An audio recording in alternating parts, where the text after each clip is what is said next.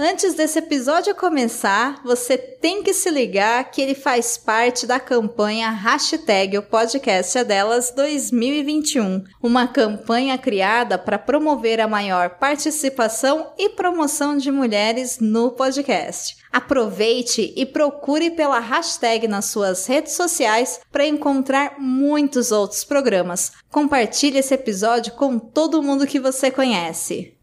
Você está ouvindo?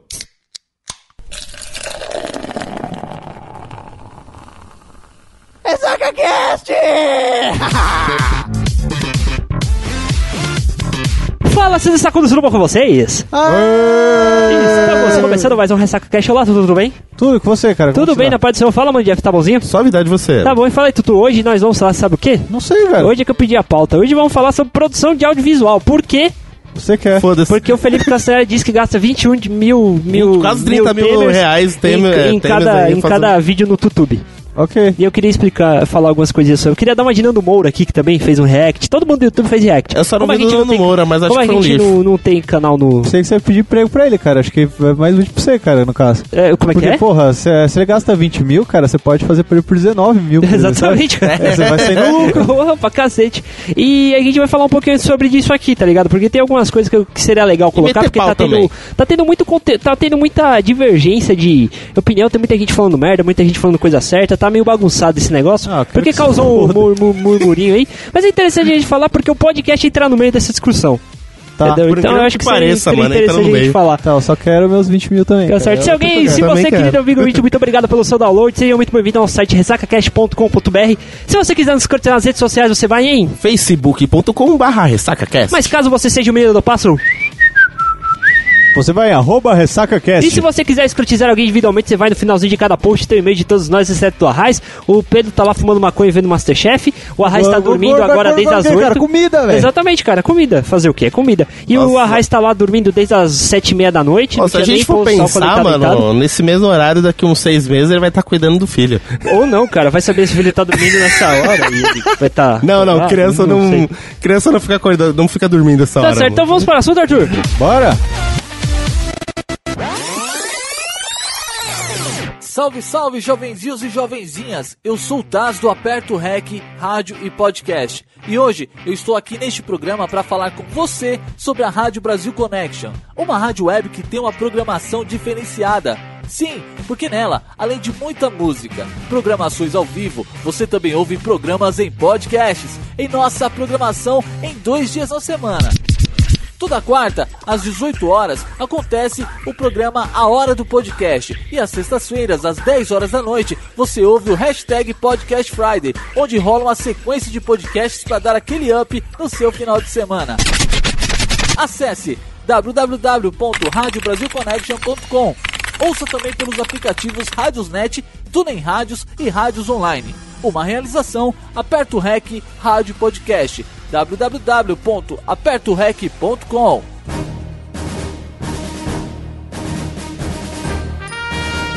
Seguinte, o Felipe Castanheira disse que gastou 21 mil. 28. Gasta, gasta por volta de 28 Ah, tá. Milão. aí, milha. em cada vídeo produzido no YouTube. Como a gente sabe, o Felipe Castanheira faz um conteúdo bacana. Não sei se você tem Sim, visto, sim. né? Desde a época que ele fazia o Nostalgia, que ele pegava uma Ah, celebridade. fazendo Nostalgia, né? Calma, deixa eu falar. Ele pegava uma celebridade ou algum assunto e destrinchava a história daquele assunto. Então ficava por vídeos de quase uma hora. Sim. E ele fazia por volta de um vídeo por mês, um vídeo a cada dois meses, tá ligado? Porque era um trabalho bem feito. Sim, com certeza. Aquela frequência devagar, mas com qualidade. É, Era não, cara. perio- não é até devagar, é hoje, né, cara? Periodicidade alta. É, ele faz uma periodicidade muito espaçada. Não, mas até que tinha uns vídeos também que eram longos também, né? É, os- tipo- esses vídeos, assim, de assunto, por exemplo, o mais curto que eu encontrei foi sobre o Mamonas Assassinas, porque não tem muito assunto mesmo pra você falar, Sim. que, que foram 40 e poucos minutos. Tá ligado? Os restos, por exemplo, da- do Queen, 1 hora e 10, Michael Jackson, 1 hora e 20, Linkin Park, 1 hora e 40. E a gente chora pra fazer um short de 15 minutos. Exatamente. É, e eu queria explicar pra você, querido amigo ouvinte, pra você entender uma coisa primeiro. O que é a produção audiovisual?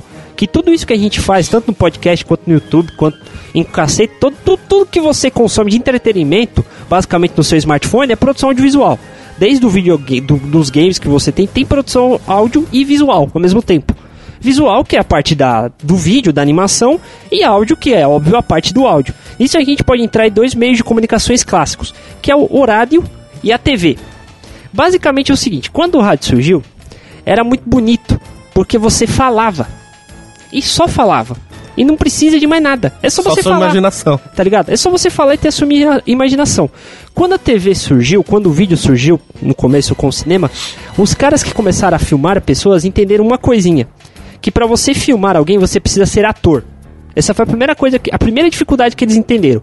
Porque quando você fala pra um ser humano, cara, eu estou te observando, isso vai ficar registrado, Aham. ele não age naturalmente. E para agir mais naturalmente, essa pessoa que está sendo filmada precisa ser um ator. Ela precisa fingir que está sendo natural. Por isso Certo. que câmera escondida e pegadinha do Faustão é tão engraçado. Porque é a realidade. Entendeu? Outra dificuldade que eles entenderam é o seguinte: a- o vídeo que tem erros, pausas e respirações do dia a dia, coisas do dia a dia naturais, fica chato. Exceto quando é vídeo cacetado, alguma situação realmente engraçada. Mas, por exemplo, você vai discutir sobre política, um professor dando aula sobre política é uma coisa, você tá ali, você tá prestando atenção. Outra coisa é você assistir no, no vídeo do seu celular a aula sobre política. Por isso que as a TV videoaulas... Senado. TV Senado. Por exemplo, por isso que as videoaulas que passam no canal da Uni, Unifesp, aqui em São Paulo, que são exatamente isso, aulas do curso de graduação que eles gravaram e colocaram na TV, são chatas. Por quê? Porque o vídeo, ele tem que ser roteirizado, ele tem que ser combinado, tem que dar tudo certo, tem que prender sua atenção, tem que ter um ritmo. E o ritmo do dia a dia natural de determinados assuntos é chato. Por isso não se engane, Concordo. jovem. Tudo que você vê na TV é roteirizado. Tudo que você vê na TV tem alguém por trás dizendo como tem que ser feito. Seja o diretor, seja o produtor, seja até o diretor executivo, que é o cara que vai falar assim: não, vamos fazer isso porque vai gastar muita grana. Faça isso que é mais barato. Até os programas, por exemplo, do Silvio Santos, né? Que é bem desenvolto, né? O próprio Silvio Santos, ele atua bastante naturalidade. Não, o Silvio Santos é ele mesmo, cara. Não, ele Silvio tá sendo é ele mesmo, mas ele ainda tem- segue um roteiro, Mas ele né? tem um macete. Ele, só, ele é tão experiente que ele dirige a ele mesmo. Caralho, mano. Não, Então, cara, eu acho que ele não dirige mais nada na vida, Dirige, cara. Acho sabe que por quê? tá tão- acho que tá, tão- já tá numa idade tão avançada, cara. É, é, que, ele, é. que ele só tá lá. Eu- Só tá no então, piloto É, ele automático. já- só bem. faz, só faz é dele, cara. Vamos- É tipo, sabe, por exemplo, você vai mijar, você balança o pau depois pra... Sim, sim, é automático, é É automático. igual, igual ele gravando, cara. É, É, automa- mas, automático. mas esse que é o negócio que eu te falar. É, não é porque é automático que é ele que é natural. Porque, por exemplo, mesmo quando ele vai fazer as maluquices, as improvisações dele ali, engraçado que ele sempre para no lugar certo pra câmera pegar ele bem. Então, cara, é, É. o balançar do pau, velho. Tá ligado? Exatamente, ficou automático, mas isso ele aprendeu com o tempo, ele foi Ah, exercitando. sim, com colocou umas não é marcas uma no coisa chão. natural do ser Sim. humano. Entendeu? Não é uma coisa natural do Silvio Santos. Você acha que na casa dele, quando ele vai pedir, vai parar na geladeira, ele para de frente pra pia, olhando pra mulher certinho pra poder falar? Não. Acho que né? para, cara, acho que para. fuder, cara. Vai tomar no seu cu. E Foi basi- assim que ele fez as seis filhas, Então, mano. é, exatamente vídeo, cara, ele, ele deve abrir a geladeira e chamar o Lombardi, cara. Vai, Lombardi. ok, temos- Silvio. O que temos na geladeira hoje? E pra você entender que tudo na TV, tudo que tem vídeo é combinado. Desde o cinema, é, tentaram fazer lá na Itália, na década de 30, na década de 40, colocar pessoas que não eram atores para atuar. Sabe o que aconteceu? Ficou chato pra cacete. Quem assiste essas porra hoje é todo só professor de rádio e TV frustrado que não pode fazer cinema, tá ligado? É basicamente isso. Então, tipo, baseado nisso, o reality show é uma mentira não, do caralho. reality show é combinado. Tanto é se você. Não, assim, é uma mentira porque, tipo, é roteirizado, não é natural. roteirizado. Não, não é natural. Tipo, uma E- casa confinada com 30 câmeras, acho que é... Exatamente, mas Ia ser que tem monótono já. Vamos observar o cara, o cara vai acordar. Ah, Exatamente. o cara vai mijar. E tem ah, um o cara vai negócio nadar. pra você confirmar isso com toda a certeza do planeta que é o seguinte. É, se vo- nenhum de nós, nós três pelo menos, teve, teve a incapacidade financeira e mental de assinar um pay-per-view pra assistir o Big Brother 24 horas, isso é tá verdade. ligado? Quem assiste o Big Brother 24 horas percebe que muitas das vezes, tipo, os caras estão conversando na cozinha, do nada corta pra câmera do banheiro, do, banhe- da- do quarto, num lugar que não tem ninguém. Nesse momento, é o momento que abre os alto-falantes da casa e o diretor fala, ó, agora vocês vão fazer tal coisa, vocês vão fazer tal coisa, tal coisa, tal coisa. Teve um caso numa fase, uma das primeiras fazendas, que tinha um cara que era um, um ator, não lembro o nome dele, que ele era gay, tá ligado? Só que ninguém sabia que ele era gay. O cara é gay, tem namorado, mas só que ninguém divulga na mídia, tá ligado? Aquele negócio meio, tá, o cara é gay, mas não pode falar? Sim, sim. E tinha uma menina que tava dando muito em cima dele pra pegar ele no programa. E ele ali só hora se esquivando, toda hora se esquivando. O que aconteceu? Cortaram pra, pro, quarto onde não tinha ninguém e abriu o microfone da casa. Só que esqueceram de mutar no pay-per-view. Aí entrou a voz do diretor: Caralho, você é viado, foda-se, pega essa mina logo, porra. Pega essa mina, eu vou voltar a câmera pra você, você vai pegar essa mina. Aí ele voltou a câmera pra lá, ah, o cara pegou a mina. Ó, caralho, mano. Entendeu? É tudo roteirizado na TV, cara. Desde o do William Bonner se levantando na bancada pra ir falar com a Maju lá no, na previsão do tempo no telão, até a queda da. Até a- o que diz elegante da Sandra. É, lembrei de outro programa também, aquele. é, a prova de tudo. Não sei se você assistiu, que é o do Bear Grylls. Tá, sim. Que o sim. cara ensinando como sobreviver em Não, lugar. roteirizado. É. Tudo Então, roteirizado. é tudo roteirizado mesmo. Tipo, tem uma câmera. Assim, uns 70% das coisas realmente ele tá fazendo, tá ensinando, mas, Sim, tipo. Mas só que isso foi escrito antes. Foi escrito antes combinado e tal, antes. foi combinado. Foi que, tipo, antes. Teve uma vez, tipo, é, só que é mais aberto, porque ele chegou e falou, tipo, tava uma vez um programa lá, ele tava, tipo, uma temperatura muito baixa. Sim. Ele fez uma fogueira, mas a fogueira não tava dando. Ele chegou e falou, tipo, eu tive que dormir com a equipe, tipo, fazer não sei o quê, porque senão eu, eu literalmente ia morrer. mano. Sim. Então, tipo, o cara ia se fuder, ele, ele avisou que... Então, é mais ou menos, cara. Deu entenda uma coisa. Não acredite na TV. A TV é combinada. Eu sei, eu estudo TV, eu faço TV. Então, Não, não, enfim, não, não digo você é da tudo, razão, mano. Tudo na porra da TV é combinado. Desde o bolo que dá errado no Masterchef até qualquer garfe na televisão. Tudo é combinado, cara. A pegadinha do. do daquele maluco lá do. que apanhava direto no Topa Tudo por Dinheiro, mano. O. Qual é o nome do cara? Até a pegadinha do Kleber. do João Kleber. Ah, cara, isso aí Tá, é mas só óbvio, que, né? só que assim, por exemplo, não, não tô falando o teste de fidelidade, porque isso a gente sabe. Eu tô falando, por exemplo, aquela pegadinha que chega um cara na rua e assusta. Ivolanda é o Antes- nome do cara. Ivolanda, isso, as Isso. pegadinhas do Ivolanda. Antes a produção vai lá e fala, ó, a gente vai fazer uma pegadinha com você e tal, vai ser mais ou menos assim. Assina aqui o termo de autorização de imagem. Assina, papapá, papapá, papapá. Então você vem de lá e vem andando pra cá, beleza? Beleza. É, eles produzem antes, eles combinam antes.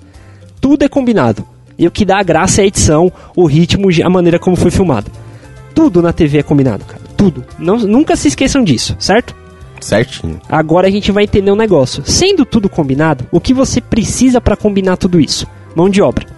Então a gente precisa, pelo menos, de uma produção mais bo- bosta, que geralmente quem faz é as, te- as televisões menores. Você precisa de um cara pra filmar, um cara pra dirigir a Certo. externa, Dois, um cara pra roteirizar três, e um cara pra produzir e o cara que vai apresentar. quatro, cinco. Você coloca que nego. cada um ganha dois mil reais por mês, teoricamente, esses caras, eh, a renda pra você fazer um quadro de externa são 10 mil reais, Ok, tá ligado? Isso é muita grana. sim. Muita, mano. Por que, que o Felipe Gastanhari gasta 28 mil reais em cada vídeo? Porque ele contrata a É, ele contrata um... Sabe o que é mais caro no caso dele? Cenografia. No caso de internas, se- 60 a 70% de, de verba de um, cen- de um programa de TV é a cenografia. É Uhum. tipo você construir aquela porra toda ali, entendeu? Fazer aquele negócio parecer real. toda aquela animação, todo... Não, eu tô falando. O cenário. Não, eu tô falando Todo cenário. cenário a parte sim. fixa. Ah. Eu não tô falando dentro das animações que ele faz, por exemplo, no Nostalgia Ciência. Aham. Que aquilo ali é caro pra cacete, mas é outra coisa. Entendeu? É, eu tava imaginando, tipo, montar o cenário, vamos supor, um cenário todo nerd, um monte de boneco, não sei o que, é, mano. O cara vai gastar uns milzão com cada boneco Mas peraí, daquele, algumas cara, coisas é, daquela. Mas o cenário que ele usa, pode, posso estar enganado que eu não lembro, minha memória é foda. Mas é o mesmo cenário sempre, né? É. Ele muda. Dos primeiros, Não, dos- não dos primeiros, mas de um tempo pra desses cá. últimos pra cá, sim e não. Porque esse que ele falou que ele gasta 20 e tantos mil aí, é um cenário que ele fez todinho pro bagulho da, do Nostalgia Ciência. Que é como se fosse um Ah, mundo de beleza. Bigman ali, tá ligado? Beleza, então ele beleza. mudou o negócio. Realmente, cara, é caro. E a segunda coisa com que ele mais gasta é roteirista. Nos- no Brasil não se tem a ideia de que o roteirista é muito necessário. Mas nos Estados Unidos sim. Por exemplo, não sei, se- não sei se vocês sabem, quem acompanha a série de 2004 pra cá, quando foi em 2007, a maioria das, das séries tiveram temporadas de 10 episódios, 15 episódios, todas as séries. Todas as séries de TV aberta e programas de TV aberta tiveram um prejuízo que foi o quê? A greve dos roteiristas dos Estados Unidos. Os roteiristas falam assim: quer saber? Vão tomar no cu de vocês, vocês estão ganhando pra caralho, não estão remunerando bem a gente. Vamos entrar de greve. Todos os talk shows, durante os três ou quatro meses que eles ficaram de greves, Uhum. eles abriam um programa falando assim: Bom, hoje a gente não tem piada porque tá tendo a greve dos roteiristas e os nossos entrevistados serão não, não tinha monólogo de começo de talk show, sabe? Ok. Porque não teve roteirista. O roteirista na TV é o cara que vai imaginar o programa e colocar ele em palavras num papel. Certo. Tudo que vai acontecer no programa, ele vai colocar no papel. A maneira como se deve falar, o ritmo como se deve falar. Por exemplo, Danilo Gentili. Todo mundo zoa ele que ele fala errado pra caramba, certo? Sim. Certo. Mas eu não sei se vocês têm visto ultimamente. Agora os roteiristas dele são do SBT, não são os caras da Band, é claro, né? Desde 2004 pra cá. Ele não tem errado tanto as 2014, palavras. né, cara? 2014. Eu falei 2014. 2000 e- 4. foi 2004, desculpa, 2014. Ele não tem errado tanto nas palavras. Sabe por quê? Porque um dos papéis do roteirista é conhecer pra quem ele vai escrever o texto e escrever nas palavras certas pra ele não errar. Por Entendi. exemplo, William Bonner, ele não fala a palavra parte. Certo? Sério, ele porque Ah, que- ele não fala porque ele porque ele tem um sotaque, ele tem um sotaque paulista que ele Aham. não consegue, ele fala parte, fica parecendo, fica parecendo um do interior e não pode ter isso. Então toda vez que, que tem essa palavra, o roteirista vai lá e substitui. Quando não dá pra substituir mesmo, tem que ter aquela palavra pra dar sentido. Ele não fala parte, ele fala pate. Ele come o R. Só que na hora ali ninguém percebe, foda-se, vai embora. Caralho, que foda. Esse é o papel do roteirista. E pra fazer isso, o roteirista é muito caro. O Felipe Castanhelli, ele gasta com a produção dele, que a Aham. produção do vídeo é caro. Pra você fazer uma coisa combinada, demanda mão de obra. E a mão de obra é caro. Não tem gente que faz nada de graça, como por É. exemplo, no vídeo do Nando Moura, você vai ver lá ele explicando que ele tem muito cara que ele conhece, que daria um ótimo conteúdo pro Felipe Castanhelli de graça. Nem fudendo. Deve Nem ser cara fudendo. tudo fake. Porque isso é caro. Pra você escrever um negócio bem pra produção de audiovisual, você tem que ser bom. E você não cobra, você não faz nada bom. Você, se você é bom, você não faz de graça. Você vai tem que lucrar com aquilo.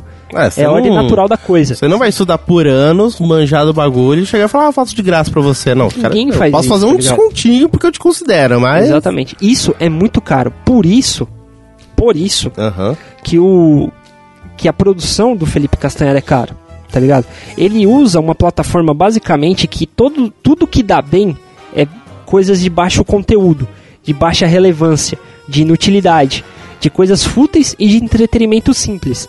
Tipo, que eu tinha falado lá, o Tutu Manja, que é o... Tá ligado o Gema Please? Sei, Quando sei. ele faz aqueles vídeos lá, tipo, fazendo de outros vídeos de umas coisas inúteis. Sim, sim. Então, mano, é aquilo lá, mano. Os caras, tipo... É o, Não, inútil, muito sentido, cara. é o inútil do inútil. A plataforma que o Felipe Castanheira tá é errada pra fazer esse tipo de conteúdo que ele faz. Tanto é que, Sim, se eu não me engano, justo. assim, o conteúdo dele é bastante educativo. É educativo? E tanto é que o YouTube, né, ele tem uma, um outro link lá que é o YouTube Barredu, Isso. que é tipo voltado pra educação, essas coisas e tal, mas tipo, eu tava vendo um tempo atrás, tá dando uma treta nisso, porque tem muitos canais que são bastante educativos, assim, te ensina, por exemplo, na ideologia, próprio Castanhari, que tipo, realmente, tipo, vai te agregar conteúdo, é, educacional, pra você poder estudar, poder fazer uma prova, etc, e Sim. não tão lá. Ok. Tipo, tem outros, tipo, vídeos, assim, de outros professores grandes, Sim. de faculdades grandes, tipo USP, Federal, etc. Tem vídeo pra caralho lá, mas, tipo, tem outros youtubers que fazem um conteúdo foda e esse conteúdo tinha que estar lá. Exatamente. E não tá. Mas esse, Mas, cara, esse será é que rolê. não tá porque eles não, né, eles não querem colocar? cara? Não, é o YouTube que bloqueia. Tanto é que no caso do Nerdologia, o Azagal, que é produtor executivo do Nerdologia, junto com a Lotone, o Jovem Nerd, é, fizeram uma reclamação formal pro YouTube pra colocar. Eles não colocaram e depois eles sentaram o pau nas redes sociais falando mal tal. Foi, Porque mano. tem muito vídeo chato de professor explicando matemáticazinha que é chato, tá ligado? Sim, não tem nada atrativo. É só. é- basicamente o YouTube tá querendo fazer essa plataforma pra virar tipo a biblioteca do Senai, que tem ó, 5 mil DVDs do Telecurso 2000 ali, que é um bagulho chato pra cacete, tá Ok. ligado? é basicamente isso. Isso que é foda, mano. Porque é o próprio YouTube que restringe, né? mano? É, então. Não é o cara que, tipo, ah, tem que passar uma aliviação, não. Os caras falam, você não tá dentro dos Hum, critérios. Mas, mas esse é que é o rolê. O vídeo, cara, ele não é feito pra educação. O desde o seu começo da sua proposta, a televisão, o vídeo, não foi feito pra educar. Eles tentaram fazer isso com o cinema diversas vezes nos períodos clássicos do cinema. Acabou educando alguma coisinha outra, mas foi, foi mais por questões ideológicas do que questão realmente, tipo, educacional, tá ligado? É, você não via, Por você não assiste um filme de uma hora e meia, o cara ensinando matemática, geografia, Mas você coisas. assistia um vídeo de uma hora e meia do cara fazendo propaganda pro nazismo. Você assistia um filme de uma hora e quarenta dos, do- dos Estados Unidos explicando o American Way of Life. É, cara, é, é que depende do jeito que você vai ensinar, cara. Vamos pegar, por exemplo, o universo de games, que é uma coisa que eu e você entendemos um pouco melhor. Aham. Vamos pegar Assassin's Creed, cara. Assassin's Creed é um. Puta, é é uma obra que te ensina sobre história. Exatamente. Você joga e se diverte, cara. Você Tanto é que, aprende tipo, história é. sem, sem se ligar. Mas só que, Fora que, tipo, o- você, por causa ainda mais do design do jogo, você, tipo, vive, né? Tipo, dentro lá, Sim. por exemplo, eu vou pegar um exemplo, dois exemplos. O Assassin's Creed o 2, o Brotherhood e o... É, o 2 e o Brotherhood, que eles se passam na Itália. E muitas das edificações que existem na Itália, tipo, ao redor da Itália, os caras digitalizaram e colocaram lá. Então, tipo, e na proporção um por um. Então, tipo, você tá subindo um prédio, vamos supor, uma basílica da vida, é a mesma proporção da basílica que existe na vida real. Sim, cara. e é também- uma percepção foda pra caralho. E no Assassin's Creed Origins, agora que lançou, é tipo no Egito, mano. Tipo, você pode subir a pirâmide de Zé inteira. Então você fala, caralho, eu nunca tive perto, mas você consegue ter uma noção Mas, de como é o cara, bagulho Os jogos época. ensinam porque eles envolvem, eles têm a questão da interatividade. Sim. O vídeo em si, o máximo que você tem de interatividade com o YouTube é você mandar um comentário lá e alguém colocar comentário e assim, um pau like. no seu cu, tá ligado? Aham. Esse é o máximo de interatividade. Tanto Já é no game, que- cara, você pode ir e voltar. Ir, Tem o voltar, negócio da plataforma que o áudio é muito importante no game, por exemplo, no Assassin's Creed. Do pouco que eu joguei, é muito mais importante pra história o que estão, o que os personagens contam, o que eles falam, do que realmente eles mexendo ali a animação em si. Sim, é onde tá, é lá onde é, tá. É foda pra caralho a- os personagens animados e interagindo e gesticulando e Sim. tudo mais. Mas o que dá vida pro É a jogo narrativa. é a narrativa. É o cara falando, é o cara dublando. Uhum. É a história sendo contada através de cada pessoa que você encontra na vila. E ainda tá mais ligado? interessante que, por exemplo, é uma narrativa daquele que você jogou, que era o Brotherhood. Certo. Então, a narrativa você vê o sotaque italiano. Estamos na Exatamente. Itália, renascentista, o sotaque italiano, algumas Não palavras italianas. entendeu? O Assassin's Creed Origins que lançou, até o Ubisoft ela colocou um modo, modo história. Certo. Tipo, não de história de jogo, mas assim, tipo, ensinando a história do Egito, Que bacana. mas de forma interativa. Tipo, você vai jogar, você vai ver, tipo, vai te contar. Isso é uma muito forma que legal, os caras cara. colocaram. E é por isso que a gente entende por que, que para você produzir vídeo é muito caro. Porque precisa ser combinado. Precisa ser combinado. Tá ligado? Você tá trabalhando com muito sem, com muita, com muitos sensores de quem assiste. Você trabalhando com a audição e com a visão, Aham. tá ligado? É, agora eu vou te fazer uma pergunta pra você. Agora vocês entendem por que, que a Globo é foda? Eu vou contar um caso pra vocês. Conta aí, conta aí. Teve uma cabine de imprensa do primeiro, se não me engano, acho que foi do Titanic. Nossa, Há muito ok. tempo atrás, em 90 e 9, 99. 98, ó. 98, 99 foi Matrix, 98. Cabine de imprensa igual hoje em dia. Os atores ficam lá, cada um chega, 3 minutinhos, 4 minutinhos, papapá sai. O SBT, a Band News da. O canal Band News TV fechada e a Globo News mandaram equipes pro, pro acho que foi pra, pra, pra Los Angeles, não sei, não lembro onde foi. Mas cada um mandou uma equipe. A Band News mandou um câmera e um repórter. O SBT mandou um produtor, um câmera e um repórter. A Globo mandou, atenção, dois cinegrafistas, dois produtores, um roteirista, o repórter, um engenheiro de som e um engenheiro de cenografia. E o câmera? Dos dois Câmera cinegrafistas. mandaram, Ah. cinegrafistas. Esqueceram câmera não, câmera não. Por quê? Porque eles entendem que isso é importante pro conteúdo sair bom. Qual matéria você acha que saiu melhor? A do, a do SBT, porque tem o Silvio. Toma seu corpo. Tomar seu cu. Fácil, cara. Mas é por isso que o Silvio Santos não bate em frente com a Globo. Porque ele sabe que a Globo já tem grana e eles reinvestem tudo em tecnologia. O Silvio ele fala, mano, eu vou bater de frente com a Globo, eu vou perder. Eu vou tomar no cu, porque os caras têm. Primeiro, os caras têm quadro de funcionário, os caras têm verba. Os caras têm dinheiro pra fazer e eles não me- miguelam pra fazer. Tipo assim, eu preciso fazer uma reportagem pro Jornal Nacional. Os caras vão e ah, faz. puxa, hoje a gente não conseguiu fechar uma verba legal de patrocínio pro jornal. Foda-se, recupera amanhã, faz a matéria. Quantos caras você precisa? Sete? Vou mandar sete caras pra fazer essa porra dessa matéria. Entendeu? Uhum. Não, mas o Santos é melhor ainda, cara. O que, que o Silvio Santos faz no, no lugar desse, cara? Porra, não tenho verba pra fazer a matéria. O que, que eu vou fazer agora? Não tenho verba. O que, que eu faço? Já sei, colocar chaves. Exatamente. Acabou, cara. Melhor. Exatamente. Bem melhor. Porque quem produziu aquilo não foi ele. Mas alguém tomou no cu lá atrás pra produzir. Entendeu? Pau no cu do Bolanhos, cara. Chaves. Vai se fuder, cara. A Record tentou, chegou a tentar agora em 2008, 2009, e a fazer isso com a Globo, tentar bater de frente com a Globo, e tomou no cu. Ela tava em segundo na, na qualificação do Ibope, e, mano, o SBT pô, passou, porra, cara. A Record aprendeu, cara. Não vou bater de frente com a Globo. Vou bater de frente com a HBO. Vou fazer meu próprio Game of Thrones, cara. Bem melhor, cara. Agora eles estão no caminho certo. Eu não sei se isso tá dando Caramba, certo agora, cara, mas aqui, tipo assim. Não tem nem como. Nem como foi um bom argumento, Arthur. Bem Foi um observado. bom argumento. observado. Foi um bom argumento, mano. Produzir vídeo, gente, é caro mesmo. É caro pra caralho. Não tem jeito. Se você vai produzir vídeo, vai ser caro. Se você quer produzir um conteúdo com bastante informação, produz podcast. A história do rádio, ela é muito voltada com a educação. O Brasil só criou, o brasileiro só criou o hábito de escovar os dentes por causa do rádio. Caralho, mano. No rádio que começou a campanha de escove os dentes. Cara, você tem que dizer isso pra ex do Anais que foi citado no podcast Fim de Relacionamento, cara. Eu acho que ela não escutava muito rádio. E fica a propaganda aí pra você ouvir o cast depois. Acho que hoje ela só ouve funk, o mano. link vai estar no post, jovem.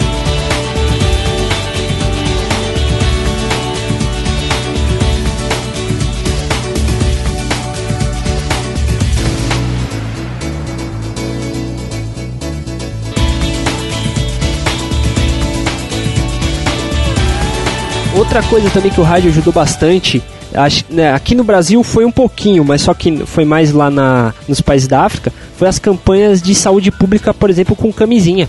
Usar Nossa, camisinha, foda, mano. tá ligado, pra diminuir o índice de AIDS lá na, na, na África, foi por causa do rádio, não foi com a televisão. Imagina se fosse aqui no Brasil, mano. Vai meter hoje, né, safado? Mas sabe que- Usa camisinha, mano. Mas sabe quem Vai, mano. começou Vai lá no- no Terminal Santa Mara, tem um monte lá, mano. campanha anti-fumo? Campanha anti- anti-fumo, sabe onde começou? Onde? No rádio, com o Drauzio Valé...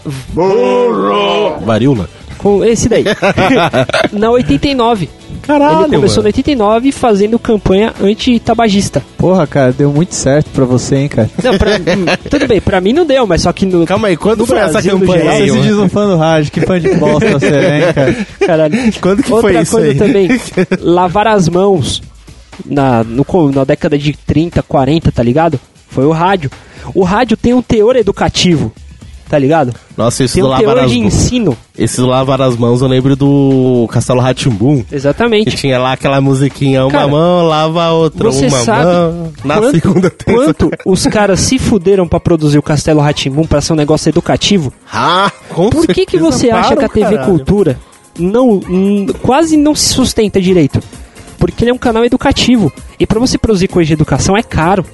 Pra você produzir Faz coisa de bom sentido. conteúdo é caro. Não, fora que, tipo, ele não é algumas coisas produzem. educativas. 100% da programação é educativa. Até os programas de papo, assim, que, tipo... Isso, É, o Roda Viva, tipo, até um jovem pode assistir de boa. exatamente. Ele pode não entender tudo, mas ele vai assistir. Não tem palavrão, não tem xingamento. tudo de vídeo que é leve e não fala nada relevante se dá bem. Exemplo, os blockbusters da vida que a gente conhece, os besterols. Faz filme do, do bem do Adam Sandler, tá ligado? Os próprios filmes da Marvel, não é que eu não goste, eu gosto, mas eles fazem sucesso porque eles não trazem nada de, de relevante, de conteúdo interessante pra você. Eles são engraçaralhos. Tá ligado? Eles são engraçaralhos. Os caras gastam bastante porque é outro negócio É, ali, mas só especial, que. né? Efeito especial, Mas só que porra. Por isso. Trazer a magia da entendeu? HQ pro cinema. Entendeu? Produzir vídeo é caro. A solução, cara, é o podcast. Se você quer produzir um bom conteúdo, você só precisa de uma mesa de som, uma placa de som qualquer, um microfone. E se você quer contratar um cara pra escrever pra você, eu digo pra você, você só precisa de dois roteiristas pra escrever no rádio. Um deles pode ser o Edilson. não, eu disse não é roteirista, cara, é editor. O, o, É por isso que eu essa é uma bosta. Exatamente. Um cara pra você roteirizar, um cara pra fazer a roteir- eh, o roteiro bruto e outro cara pra afinar pro seu linguajar. Nisso daí, cara, pode colocar que você não vai gastar 6 mil reais. Você gastando assim, tipo um cara pra fazer uma frequência semanal, bonitinho, um cast por semana, de um, duas horas falando sobre um determinado assunto, você não vai gastar 3 mil reais com roteirista. Agora você pega, por exemplo, o exemplo do Ivan Mizanzuki. Que fez o Projeto Humanos. Eu vou deixar o link do Projeto Humanos no post. Não sou esquerdista, não concordo com o Anticast, não concordo com as opiniões do Vivan Mizanzuki, eu acho ele um comunista bosta. Porém, o conteúdo que ele faz no Projeto Humanos é do caralho. É um documentário em podcast. Vai tomar no cu e não é chato. Você se envolve com a história, porque ele tá contando uma história pra você, Olha aí, mano. tá ligado? Se você Se bem que tem profissão de contador de história no Brasil. É o storytelling. É o que o termo que hoje as indústrias de marketing usam pra fazer propaganda. Ah, não, a gente tem que fazer propaganda contando a história. Isso na verdade, cara, existe desde de muito Não, da época das lembro- fogueiras, quando Eu lembro, é, eu lembro que eu assisti um filme lá. na Globo, mano. Tem muito tempo já, mano. Assisti madrugada, mano. Tipo, qual o nome dos, dos programas de noite, mano, da Globo, sei lá. Cine Corujão. Isso aí, tipo, era um brasileiro, era um filme brasileiro, achei foda pra caralho. Sim.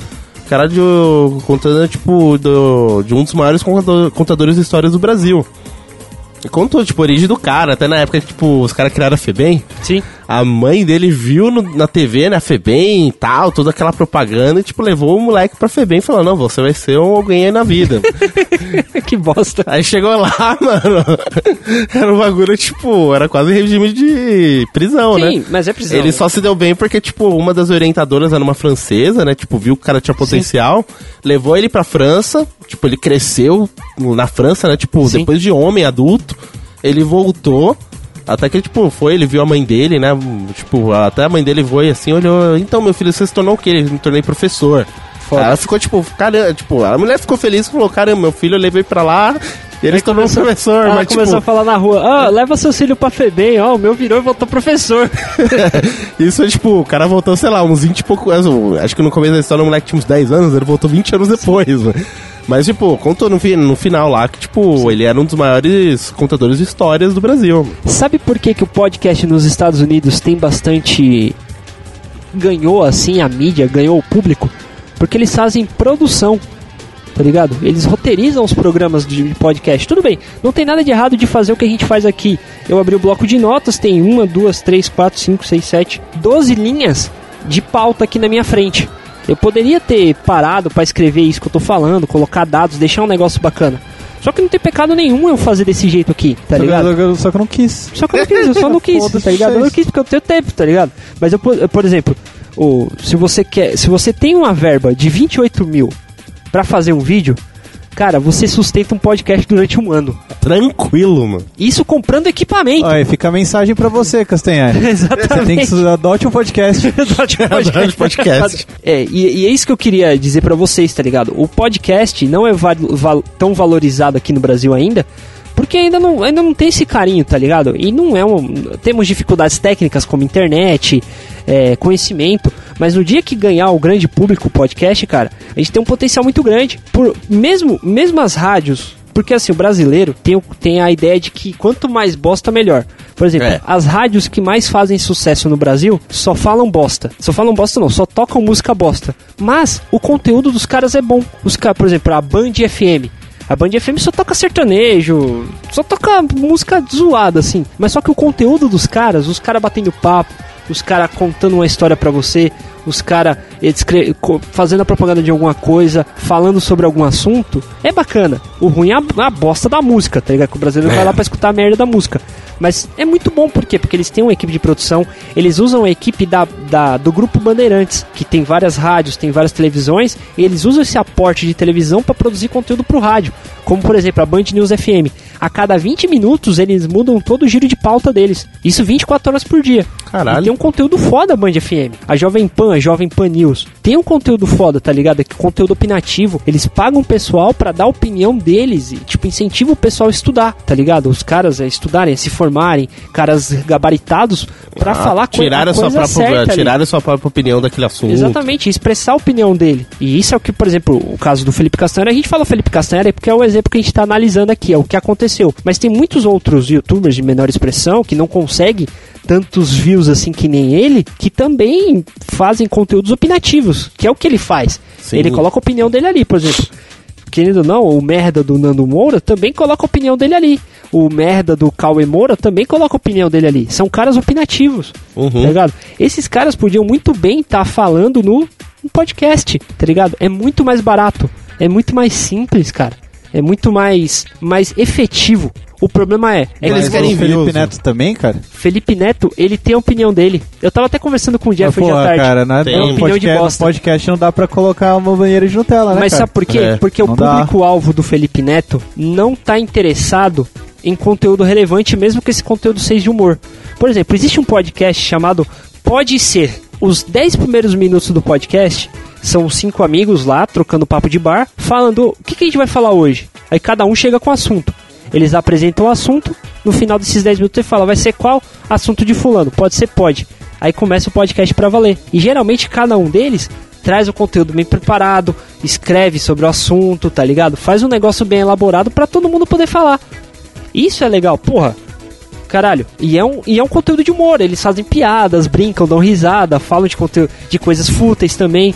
Mas só que é uma coisa bem elaborada, uma coisa bem trabalhada, traz um entretenimento bacana. Aham. O Felipe Neto, ele não se daria bem no podcast, porque como o público dele tem menos de 5 anos de idade, É, eles estão cagando pro que ele tá falando. O importante é o visual ali chamar atenção. é mano, Ligado? cabelo é colorido. É, no podcast não dá pra ver o cabelo rosa, né? É, mano. Exatamente, tá ligado? Não faria o menor sentido. É o apelo visual. Por que que, Mas, por que, peraí, por que, é- que a porra da Britney Spears fez sucesso? Porque ela era gos- era gostosa, cara. Só por isso, cara. É o Caramba. apelo visual. Não, mas, cara, então você tá querendo dizer que esse conteúdo que ele é mais educativo, ele tem que sair do YouTube? Ou não? Eu acho que ele tem que sair, cara. Porque o pessoal só tá no YouTube por um motivo. AdSense. Exatamente. Cara, eu, eu vou discordar de você, cara. Eu acho que não. Porque, como você disse, o público do Felipe Neto é a galera mais jovem. Certo. E a galera mais jovem, cara, ela gosta de assistir coisa. Ela gosta mais de uma coisa que é visual. Certo. E eu vou dizer pra você, cara, eu acho que esses vídeos mais educativos do YouTube, cara, não é só galera mais velha que gosta, tem muita gente jovem que curte. Se fosse, cara, se tudo que é educativo fosse uma bosta, não serviria pra mídia visual, por exemplo, vamos pegar o mundo de Bigman, cara. Acho que todo mundo aqui assistiu o mundo de Bigman Aham. quando era criança. Não, cara, eu não tô falando que. Eu não tô falando que é uma bosta. Não, que não assim. foi isso. o- Eu me expressei mal, então. não, não, sim, você, Não, não, não, não, não. eu- não, na verdade eu que coloquei isso na É. sua boca. É. Mas, tipo, é que eu quero dizer o que seguinte, deveria não é, sair. Eu não é a que mídia, não, não, é a mídia mais adequada. Porque, por exemplo, não tô dizendo que fica ruim. O vídeo do Felipe Castanhari falando sobre a Terra plana, por mais que eu ache que ele gastou uma grana desnecessária É, pra eu afirmar uma coisa é. óbvia, É. né? Pra explicar por que a, na Terra não é plana. É, ele pegou. Não, é, é que tem gente que fala, né, cara? Isso que Sim, é foda. mano, tem cara que tá que tem, juntando mas- grana pra poder comprar um satélite e provar que a Terra é plana, mano. Aí então, tipo, como tava a onda crescendo pra caralho, o cara acho que ele chegou no, no sentido de É. falar, pô, eu vou produzir um vídeo Não tô não tô pra mostrar pra essa galera que, que tá, fica tipo, ruim. meio louca. Tipo, Fica muito bom. Mas o problema é que o retorno, o retorno financeiro disso tudo, cara, você, se você for, você tem que ir com o coração aberto que você vai se fuder. Sim, não. Sim. Tá, Ele mesmo Mas fala- o, Fe- o Felipe Castanhari, é, não sei se você chegou a ver o comentário desse vídeo, mas ele não, ele não é tão burro assim, ele não tá perdendo dinheiro no final das contas. Ele não ganha tanto com o YouTube. Eu vi isso Mas daí. toda, toda é, o dinheiro de publicidade que vem com o nome dele, que vem com o canal, ele acaba recuperando esse dinheiro que ele perdeu, vamos dizer entre aspas assim, que na verdade Que ele investiu. É que assim- de lucrar ali. É que assim, Sim. tem youtubers que eles se sustentam por causa do youtuber, por causa do YouTube, e tem youtubers que por patrocínio, às vezes tem empresa, etc, tipo, tem outras coisas que consegue sustentar. Por mais Sim, que aquilo no- não tenha retorno, tipo, tem outras coisas que Sim, sustentem. no caso dos gigantes. É, vamos citar, por exemplo, Jovem Nerd. Jovem Nerd, Exatamente. tipo, mano, é, produção do gaveta é foda. Sim. Não é barata. Nem fudendo. Então, eles produzem, tipo, é, vi- é, vamos ver, conteúdo de vídeo que eles produzem segunda, terça e quarta. Eu posso só dizer uma coisa pra vocês? Sim. O exemplo do Jovem Nerd é o exemplo que comprova isso que eu tô falando. Aham. Todos os vídeos deles no YouTube são puramente auditivos. Eles usam a linguagem que eu digo, que era a linguagem da TV primordial e a te- linguagem da, da Rede Globo até alguns anos atrás, que é a linguagem radiofônica. O que eu Você quero dizer? pode desligar o seu monitor e ouvir que a mensagem vai ser passada e você vai receber normal. Você não precisa visualizar pra entender. Por exemplo, se você.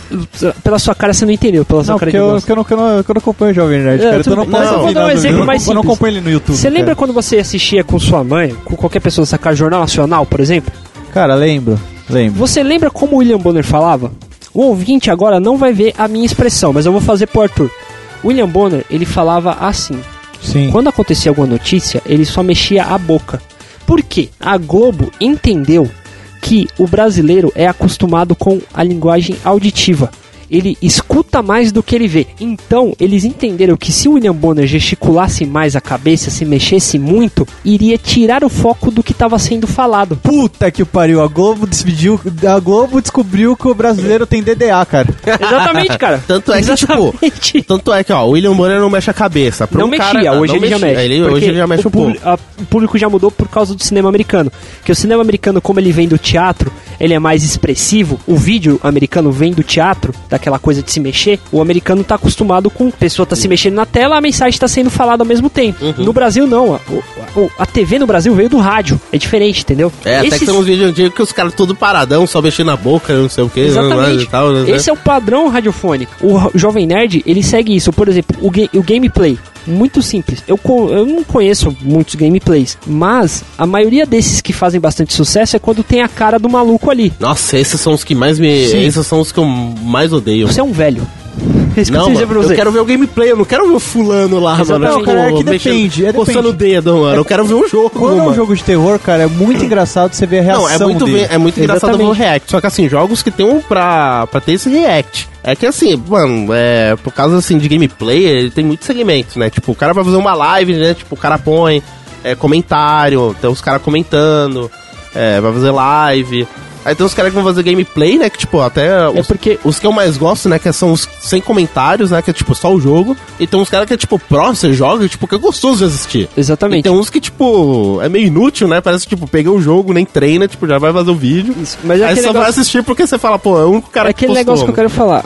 O Jovem Nerd, no caso, tanto é que eles fazem muito, muito, pro- muito programa assim, comentando o trailer. Eles estão gravando como se estivesse gravando o podcast, assistindo o trailer e o Gaveta vai animando ali, colocando os trechos, colocando as referências, colocando as piadas. Não aparece eles.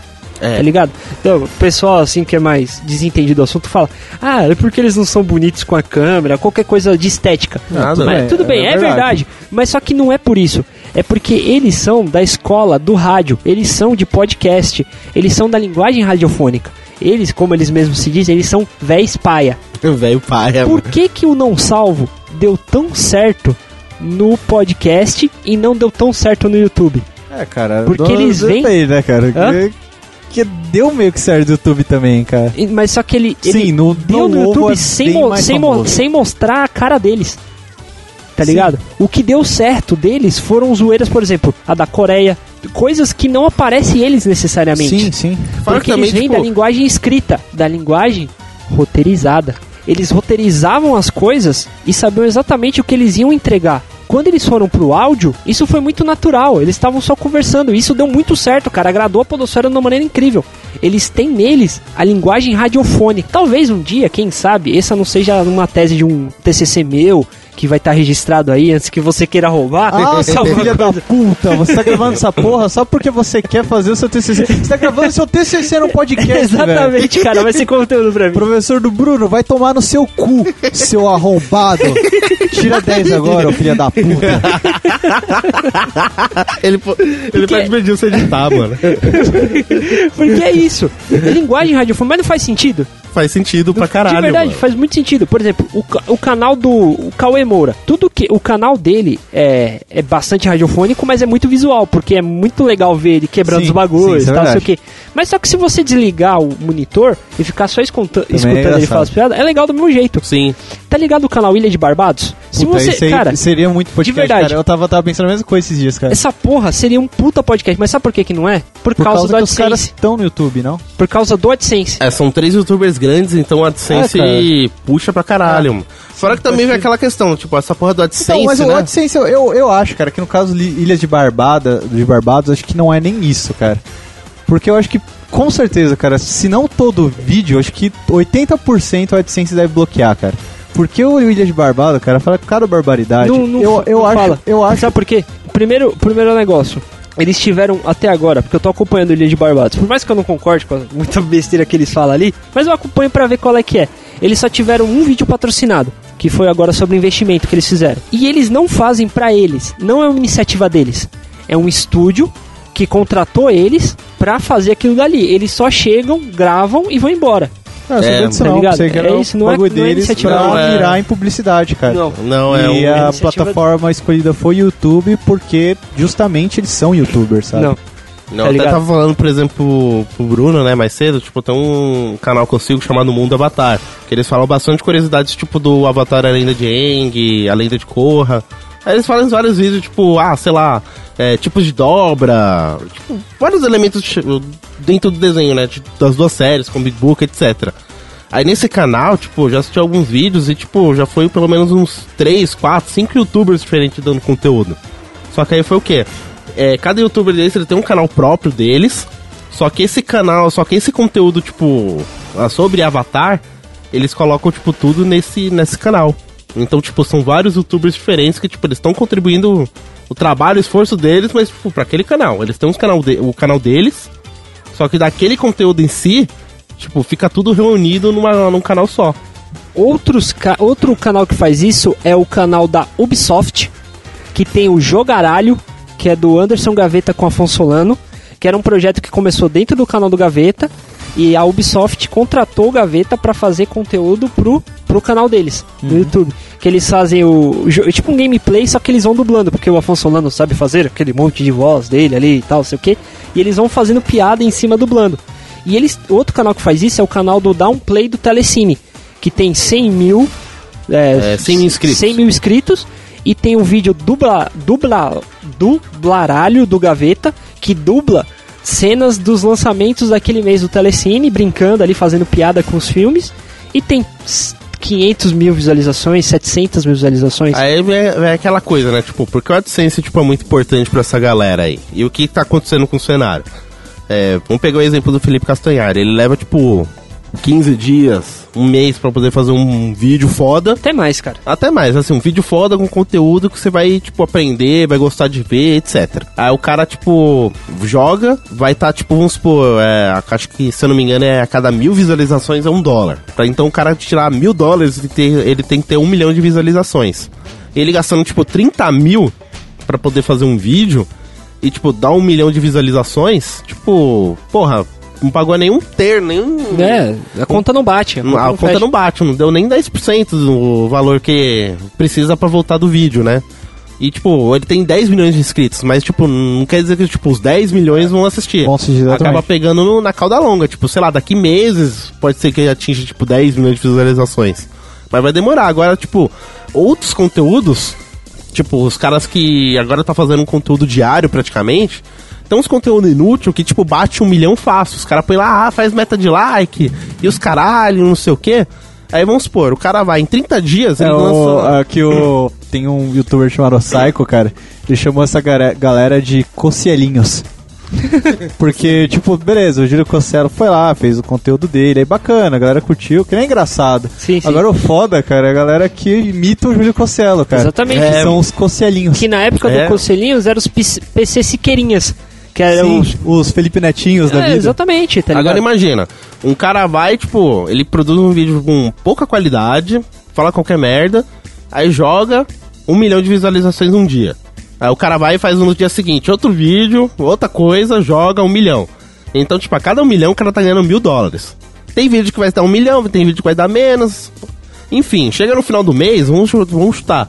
O cara tirou 25 mil dólares. Só fazendo um vídeo, tipo, de 5 minutos, 10 minutos com baixa qualidade. É um cara que, tipo, rala pra poder fazer um vídeo foda, leva um mês, ele não tira, tipo, nenhum 10% do que ele gastou. Por que, Ah, que cara, mas sabe o que eu- então, é isso que é foda do AdSense. Mas sabe o que eu acho que já deve estar acontecendo, cara? Que vai acontecer, mas acho que já tá acontecendo, cara. Quê? Eu acho que a galera vai saturar disso. Eu, eu digo por mim, o, antigamente eu assistia muita coisa no YouTube. Eu assistia Sim. muita coisa mesmo. Hoje em dia, cara, se eu assisto um, dois vídeos no YouTube é muito. O que eu mais uso o YouTube é pra ouvir música. Entendo. Sabe? É, eu prefiro muito mais assistir. Tem dinheiro pra pagar o Spotify, né? É, É. tem jogar só. Ah, foda-se, vou pagar pô do Spotify, Tanto velho. é Só, que, tipo, só se o Spotify pagar alguma coisa pra saca. É. Eu pago o Spotify. Olha, eu o Spotify mas é, é, por enquanto não. Então, eu só uso o YouTube pra ouvir música, ouço, vejo, quer dizer, vejo um vídeo ou outro no dia. Aham. Mas, cara, o que eu mais faço é, por exemplo, assistir alguma série, assistir alguma coisa, tipo, rápida, sabe? Sim. É, eu, eu, tô, eu tô meio que saindo do YouTube, cara, porque o, Sim. o, o conteúdo, cara, a qualidade caiu muito. Exatamente. Tem muito youtuber também que fazia um conteúdo legal, que por causa dessa bosta que o PewDiePie fez há um tempo atrás, os caras estão com meio com o pé atrás de fazer um Sim. vídeo super editado, porque pode acontecer algum problema com a AdSense. Exatamente. Um youtuber que eu, que eu acompanho muito, que, que faz um conteúdo legal, agora ele está fazendo mais vídeos e tá deixando esses vídeos que ele demorava um mês, dois meses, três meses pra fazer de lado, é o Sr. Wilson, cara. Sim. Ele fazia um puta conteúdo fudido, só que tem uma vez que o, YouTuber, o YouTube bloqueou a monetização dele e agora ele tá meio receoso pra lançar o próximo vídeo fudido dele. Mano. Entendi. Aí vem aquela coisa, vamos supor, é, no YouTube, né? Tipo, se a gente for lá no aplicativo do YouTube, no próprio YouTube mesmo, tipo, você pode jogar lá e, e achar qualquer coisa. Tem uns aplicativos separados, né? Que, tipo, ele filtra pra puxar só aquele tipo de conteúdo. Tem lá o YouTube Game, que, tipo, você joga lá e, tipo, ele só vai trazer conteúdo game, que é pra bater diferente como no Twitch TV. E tem um também que é só pra puxar música. Tipo, você joga lá ele só vai puxar a música, em vez de, tipo, vi- é, vídeos musicais, etc. E o problema é que, assim, tem lá o YouTube Edu, né? Que, tipo, é voltado pra educação, pra ensinar, etc. Como o Bruninho falou, esse tipo de conteúdo tinha que sair do YouTube e ir pra outras plataformas, tipo o YouTube Edu, ou até alguma outra plataforma fora Sim. do YouTube. Por quê? É, vamos pegar da premissa. O cara vai, produz um conteúdo de qualidade, leva um mês. Aí durante esse mês, o, inf- o infeliz que faz um conteúdo tipo, de baixíssima qualidade, o cara posta todo dia. Então, tipo, imagina outras pessoas fazendo a mesma coisa na onda porque é, correndo atrás do AdSense, visualização, like, etc. Aí você vai ver seu YouTube, tipo, durante um bom tempo, você só vai estar vendo, tipo, conteúdo merda, merda, merda, você tem que caçar conteúdo bom. Sim. É isso que é foda. Agora, tipo, esses vídeos, tipo, é, mais gente produzindo, tipo, conteúdo bom e, tipo, eles tiveram uma plataforma diferente. Então, tipo, mesmo que os caras levem muito tempo pra fazer, mas assim, muita gente fazendo, então, tipo, todo dia vai ter uma frequência, tipo, de vídeos bons, com qualidade, enquanto outros estão levando tempo pra produzir, tipo, sempre vai ter, tem, vai, sempre vai ter vídeos daquele nível de qualidade, não vai ter, tipo, livro, é, vídeo bosta pra você assistir. Ah, cara, eu não acho que tem que sair do YouTube, cara, por. É, você falando meio tiozão agora, sendo meio tiozão, porque é uma luz no fim do túnel, sabe? Tá. É, é um, é uma. É, tipo, sei lá, é. Não sei, velho, é alguma coisa boa no monte de bosta, sabe? Às vezes o Aham. cara que só. O, vamos pegar a criança de, de 15 anos, 14 anos, 12 anos, tá lá vendo Nutella, Nutella, Nutella, ele vê alguma coisa bacana lá de nostalgia ciência, por exemplo. Isso é, isso é bacana, sabe? Sim. Sei. Então, cara, por isso que eu digo que, o, que não é que. Tá bom, eu entendo, mas eu acho que tá na hora da galera começar a repensar isso que eles fazem e começar a partir pra outros, pra serem mais ousados, tá ligado? Não ficarem presos no YouTube. Já imagina se tipo, a gente conseguisse. Eu ouvi uma vez no Alotênica do Léo Lopes, eu vou colocar o link no post aí pra vocês ouvirem. Se não me engano, foi na Comic Con do ano passado que eles estavam apresentando uma nova plataforma, um novo agregador de podcast que ia ter um esquema parecido com a AdSense Uhum. que a gente colocava o nosso podcast lá. Através disso, o próprio agregador colocava a propaganda no tempo que a gente determinasse. Então, por Bacana. exemplo, não ia ter propaganda no meio do vídeo, que nem às vezes a gente vê, tipo, no YouTube, o vídeo para do nada pra entrar uma propaganda. Mas virou isso aí, cara? Virou, cara, Virou, tá tendo isso daí acontece. bastante. Não tá tendo mais. Tem aquele bannerzinho embaixo que a gente fecha, né? Que ele entra em determinado tempo do vídeo. E tem hora que, tipo, no meio do vídeo corta para o vídeo e entra propaganda da hora B, sei a lá, gente tá nessa porra aí? Hã? A gente tá nessa porra aí? De- não. Olha, tá comendo bola essa Então, porra é aí. hein, porque não, essa iniciativa não vingou aqui no Brasil. Eu não sei Ah, porquê. tá. Morreu o assunto. Os caras falaram lá e morreu o assunto. Então vou Entendi. até correr atrás pra saber em que pé tá, se a gente É, consegue alguma aposto que o coisa, Jovem tá? Nerd já tá lá, hein, Não cara. tá. Também não ah, tá. aposto que tá, hein, Não cara. tá. Ah, você Não, vai ver não lá, tá. Jovem. Nerd. De verdade, não tá. Sabe por quê? Porque o Jovem Nerd já tem o espaço de patrocínio dele. Sim, não é mano. compensatório pra ele colocar mais um espaço de patrocínio. Cara, acho que o, o No Ovo tá lá então, hein, cara. Eu não sei, cara. Eu tenho que dar. Eu vou pesquisar direitinho, mas só que o que acontece? Porque assim, esses canais gigantes, né? Os é caras têm interessante verba de outras fontes. Porque, por exemplo, o que, que é da hora do YouTube? Por exemplo, o Júlio Cossielo não precisa procurar uma agência pra fechar patrocínio com ele. Já tem o YouTube agenciando ele, tá ligado? Toda, empre toda empresa de conteúdo, toda, todo conglo- conglomerado de mídia, é, Rede Globo, Folha, tal, tem um departamento de, de, de marketing, de vendas, que eles vão vender os espaços de publicidade dentro da sua mídia, dentro do seu portal de informação. Geralmente, a- os sites, tal, eles contratam agências para fazer isso, para trazer os clientes, para trazer tipo a Coca-Cola, para trazer as empresas para anunciar dentro do seu programa. Eles mesmo têm a empresa deles de publicidade, então eles mesmos vão atrás de fechar contrato para patrocinar nos esquemas dele. Mas por exemplo, quem agencia a, se não me engano é o Mundo Freak tem mais, tem mais um que eu esqueci qual, qual o nome. E o Radiofobia é a agência Protons. Ok, É ela que traz os clientes para esses podcasts anunciar. ok. Entendeu? Então, tipo, o Léo Lopes abre lá o e-mail dele segunda-feira de manhã.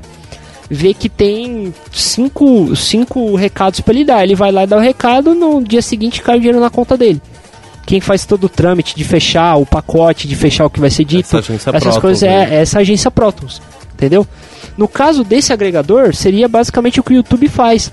O YouTube só diz assim, cara, diz aonde que você quer que entre a propaganda. E quando você sobe o vídeo, você coloca, eu quero que entre a propaganda aqui. Aí vai lá, ele fecha o contrato com outras empresas, cobra uma grana fodida e repassa um pouquinho pra você. Hum, Entendeu? Seria mais ou menos. É isso que falta pro podcast av- alavancar de verdade, assim, financeiramente. Sim, verdade, Sem verdade, contar, claro, tem, tem outros esquemas que é a popularização, a melhora da internet 3G, porque o Brasil.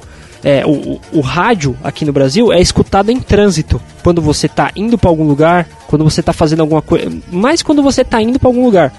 Do, mas também tem o fato de você estar fazendo alguma coisa que não demanda atenção atenção ma- manual, por exemplo, você tá lavando uma louça, você Uhum. tá fazendo algum trabalho manual, tá ligado? Tá fazendo academia. Ah, fazendo cara, mas- academia, mas- essas coisas. Mas eu acho que aos poucos tá evoluindo sim, cara. Porque Claro, claro, claro, com certeza. Sim. hoje o número de pessoas que é, falam pra mim quando eu pergunto, você conhece, você ouve algum podcast? Tipo, o que é isso? Diminuiu bastante, cara. Sim. Isso é verdade. Isso é verdade, cara.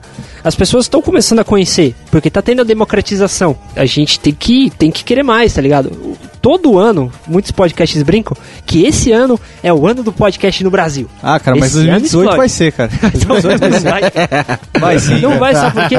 Porque as mesmas pessoas vão estar fazendo os mesmos conteúdos. E de boa, todos nós, pro- pro- eu bato no peito e falo, é um erro nosso, produtores de conteúdos para podcasts, somos meio cagões. Tá ligado? A gente tem um pouquinho de medo de fugir do papo de bar. Que Uhum. é um negócio que deu certo, por exemplo, com o Jovem Nerd, com o B9, que são os dois maiores do Brasil. Tá ligado? A gente tem medo de fazer um projeto ousado, por exemplo, o, o Leadercast do Luciano Pires, que é um pro- programa de entrevistas sobre empreendedorismo. Ele traz, tipo, desde um padre pra falar sobre empreendedorismo, tá ligado? Como a carreira dele é um. Como a carreira de sacerdócio dele é também uma maneira de empreender. Como ele traz um diretor da ex-empresa que eu trabalhei. Ou, por exemplo, o Projeto Humanos, que pegou a história de um, de um assassinato que aconteceu lá no sul, envolvendo ocultismo, e fez uma puta temporada contando, desvendando fatos sobre esse assassinato. Uhum. Ele não lançou porque no dia que ele ia lançar, saiu uma de- decisão judicial sobre o caso e advogados falaram para ele que era melhor ele não lançar o conteúdo porque podia ter algum problema jurídico ali, influenciar alguma coisa na decisão de juiz. Porque ele conseguiu provas inéditas e foi pesquisar. Teve um caso, o podcast popularizou nos Estados Unidos porque teve um cara, um jornalista, que foi narrar a história de um cara que foi condenado por matar uma menina lá, só que ele não era culpado. O cara foi solto. Porque o cara fez um trabalho tão profundo que a justiça viu que ele errou. Os advogados usaram isso como recurso. O cara foi solto. O cara foi inocentado. Caralho. Tá ligado?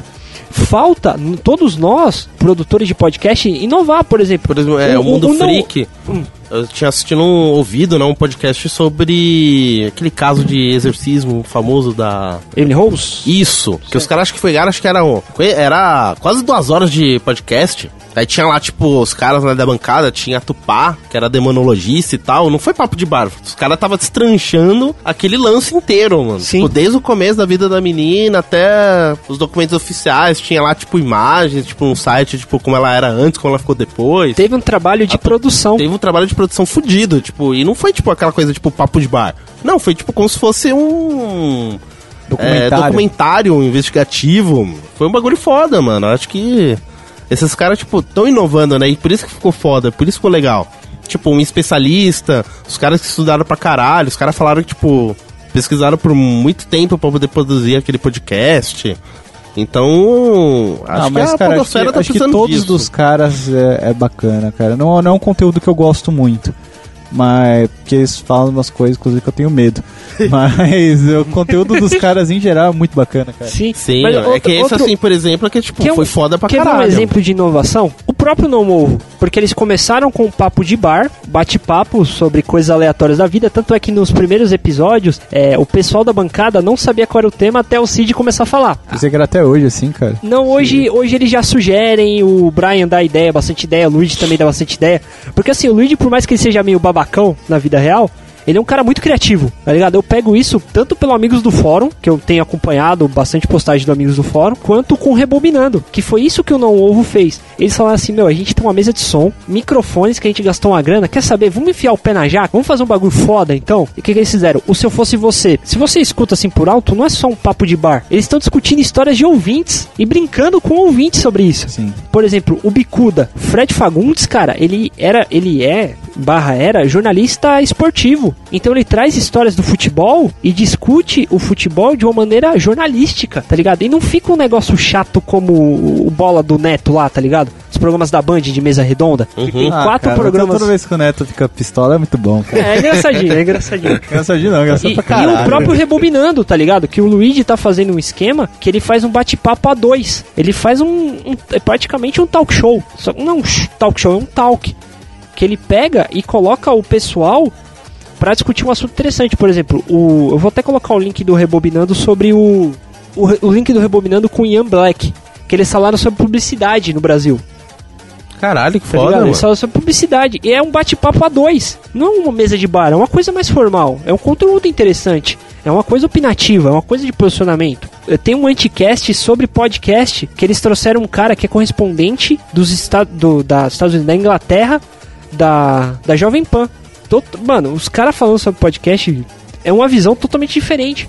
Eu vou colocar o link no post também pra vocês. Existem muitos formatos bacanas e formatos vendáveis. Por exemplo, o próprio Dal, não sei se vocês têm ouvido rebobinando. Não, Não, tô cara. ouvindo pouco. É, Eles fazem um negócio no final chamado da, é, da é, eles indicam alguma coisa que tem a ver com o programa ou alguma coisa que eles acharam legal. Isso, cara, pode ser muito bem, muito bem vendido, sabe? Sim. A recomendação do, do Rebobinando essa semana é o oferecimento da Temaqueria Jango. Essas coisas, assim, é vendável. E a gente que é produtor de podcast tem medo. Por isso que, por exemplo, quando eu, às vezes eu sento mais o Jeff, eu sento mais vocês, falando, a gente tem que fazer uma coisa diferente. Não é- O papo de bar é gostoso? É gostoso, é legal, é brincalhão, é legal, é zoeira, é zoeira. Mas só que pode saturar, como o próprio YouTube satura. Sim, mano. Entendeu? Eu acho que era isso que eu queria falar. Cara, eu acho que você falou tudo isso, acho que a gente pode chegar à conclusão que como tem os cocelinhos, nós somos os jovens nerdzinhos, cara. Exatamente, cara, exatamente. Exatamente. É, ok. E é, É isso aí. tudo, a gente é tudo cria de uma cria maior. Exatamente, cara. Mas é isso aí, senhores. Isso aí. Isso. Muito aí. obrigado pelo seu download, querido ouvinte, e tchau. Tchau.